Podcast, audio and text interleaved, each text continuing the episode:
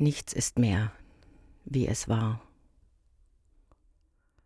Heute vor einem Jahr hat Leon Anawak mein Leben gerettet. Ich habe beschlossen, Tagebuch zu führen. Offenbar brauchen Menschen immer ein symbolisches Datum, um Dinge zu beginnen oder zu beenden. Nicht, dass es an Aufzeichnungen über die Ereignisse der letzten Monate mangeln würde. Aber es sind nicht meine Gedanken, die da niedergeschrieben werden und ich möchte mich eines Tages gerne der Gültigkeit meiner Gedanken versichern. Wann genau es begonnen hat, werden wir wohl nie erfahren. Wir waren nicht dabei, als der Beschluss gefasst wurde, der unsere ganze Welt so sehr verändert hat.